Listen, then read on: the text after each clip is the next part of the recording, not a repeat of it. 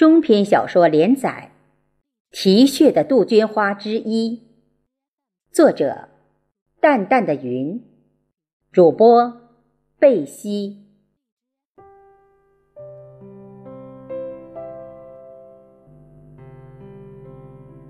桃源县方家岩是我的老家，村子位于栗树山边，恰逢桐柏山与大别山脉交汇处。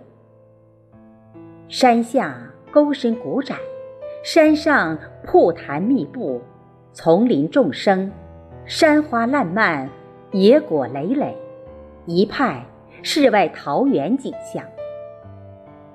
每到春暖花开的人间四月天，村庄后面的杜鹃山上，遍山的映山红满树芳华，深红、淡红和玫瑰红的花色红艳似火，跳跃枝头，犹如彩霞绕林，霍霍燃烧。这花开成海，万紫千红，春光明媚。暖风熏人的景色，令游人赏心悦目、流连忘返，恍若步入人间仙境。我的童年和少年时代，大部分时光是在杜鹃山上度过的。山上的阳光灿烂，给了我童年不尽的欢乐，而它所承载的厚重历史。却给少年时代的我以强烈的震撼。又是满树花开的时节，身临其境的我却兴致全无。在人群中，我想寻找你的倩影，可是风景如昨，人却不在。我默默的呼喊，你可曾听见？小妹，你在哪里？你看杜鹃似火，你没能如约而来。当年我在部队服役，意外车祸导致小腿骨折，只好入驻地野战医院住院治疗。你和赵军医一起为我诊疗。你打石膏的动作轻巧，这温柔的手法让我忍住了伤腿剧烈的疼痛。末了，你还轻言细语的安慰，说佩服我对疼痛的忍耐和克制能力。我的大男子主义立刻被你激发，每天更加斗志昂扬地与疼痛和诸多不便做斗争。住院期间，有你细心的护理和生活上的关照，我对白衣天使有了更深刻的理解。我总担心伤腿会不会致残，内心非常忧惧。你用专业的医疗手段和心理治疗，为我消除了恐惧。过后。不知你从何处知道，我在《军报》和全国多家刊物发表了文章，还得到过部队嘉奖，但毫不掩饰对我的溢美之词。面对你真诚的赞美，我有点飘飘然，有点好笑吧？我当时洋洋得意的神态，完全。是面对新兵丫头片子的表情。后来，从护士长那里了解到，你今年才二十二岁，是北京人，出身于军人家庭，在学校和医院也获过数次嘉奖。这才让我对你刮目相看，于是，对先前的飘飘然有点汗颜了。有天下午，你到病房来，看见我床头摆着一本巴金文集。可能出于共同爱好吧，你两眼闪亮出惊奇的喜悦，看到桌上我写的读后感，一组小诗，物语变，你情不自禁地朗诵起来。你一口纯正的京腔，朗诵的字正腔圆，技巧熟练，在我听来，不亚于当今的电视节目主持人了。那声音，至今还在我脑海萦绕。雾，淡清如水，浓凝若蓝。寒夜，散放幽兰芬芳。黎明，捎来绵绵温柔。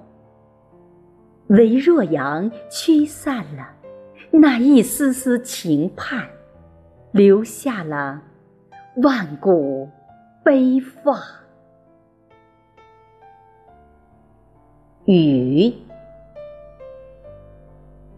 云层中掉下的精灵，变幻莫测，碾碎了灼热的情梦，冲刷了艰辛的历程。小楼的低调雅致，竹林的悠悠，淹没在水滴中。电，沉积的天空，几粒火球连续闪耀，碰撞震荡着惊恐的心灵。满腔热血，不光有情爱，那彷徨的灵魂在痛苦的涅槃中重生。你朗诵的声调之优美。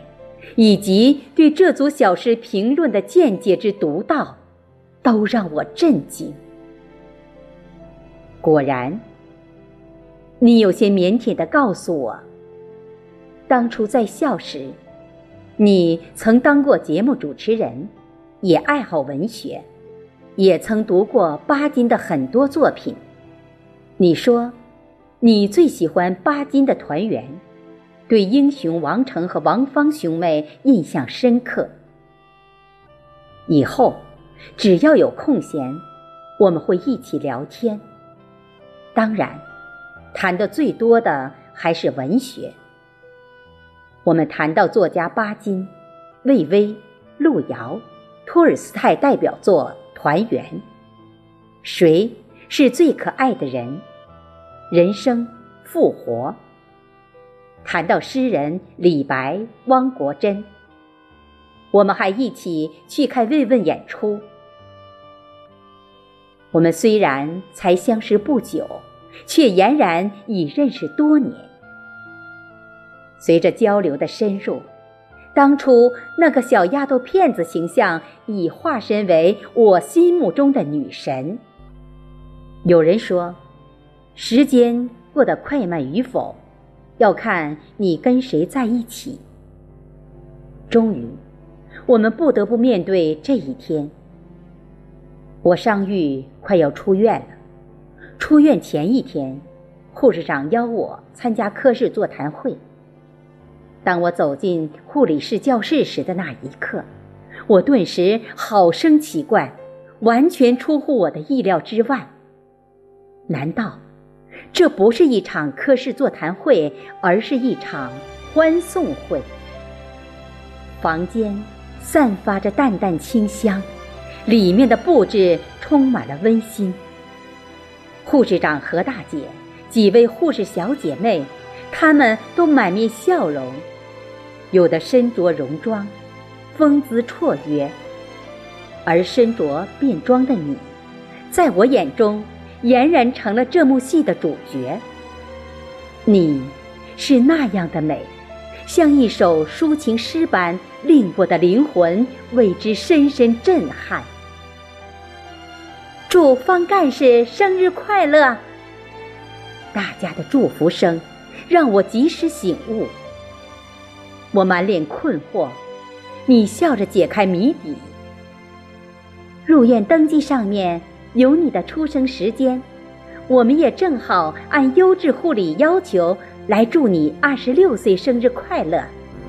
迄今为止，那是我最快乐的生日，对军营的这群姐妹的感激之情无以言表。当晚，月朗星稀，漫步在医院园林小径，我们畅谈文学，谈理想，也谈生活。我们谈起家乡，谈起我家乡漫山遍野的映山红。当你知道映山红就是杜鹃花时，接过了话题，说：“你第一次知道杜鹃花，是从韶华的散文《我爱韶山的红杜鹃》中，先辈们打下的红色江山，便像这似火杜鹃。从此，你爱上红杜鹃，并希望有朝一日能够看到。”大片大片的红杜鹃肆意开放。你说，如果有个像我这样的哥哥就好了，能带你看杜鹃。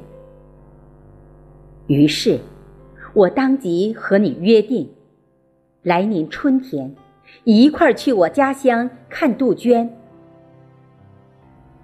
作为一个地处偏远农村家庭出身的我。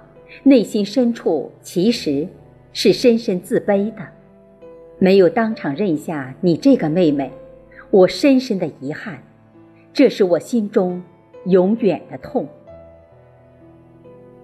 返部队后不久，因没有军校学历，我选择了转业，被安排在家乡县文联工作。